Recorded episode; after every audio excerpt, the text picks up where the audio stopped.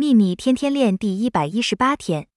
如果你发现自己和你生命中的某个人处在负面状况中，请每天花几分钟去感受你心里对那个人的爱，接着将之传送给宇宙。光是做这件事，就能帮助你清除对那个人的憎恨、愤怒或任何负面情绪。要记住，感觉憎恨、愤怒或任何负面情绪，会将之吸引回来给你；而感受到爱，则为你将爱吸引回来。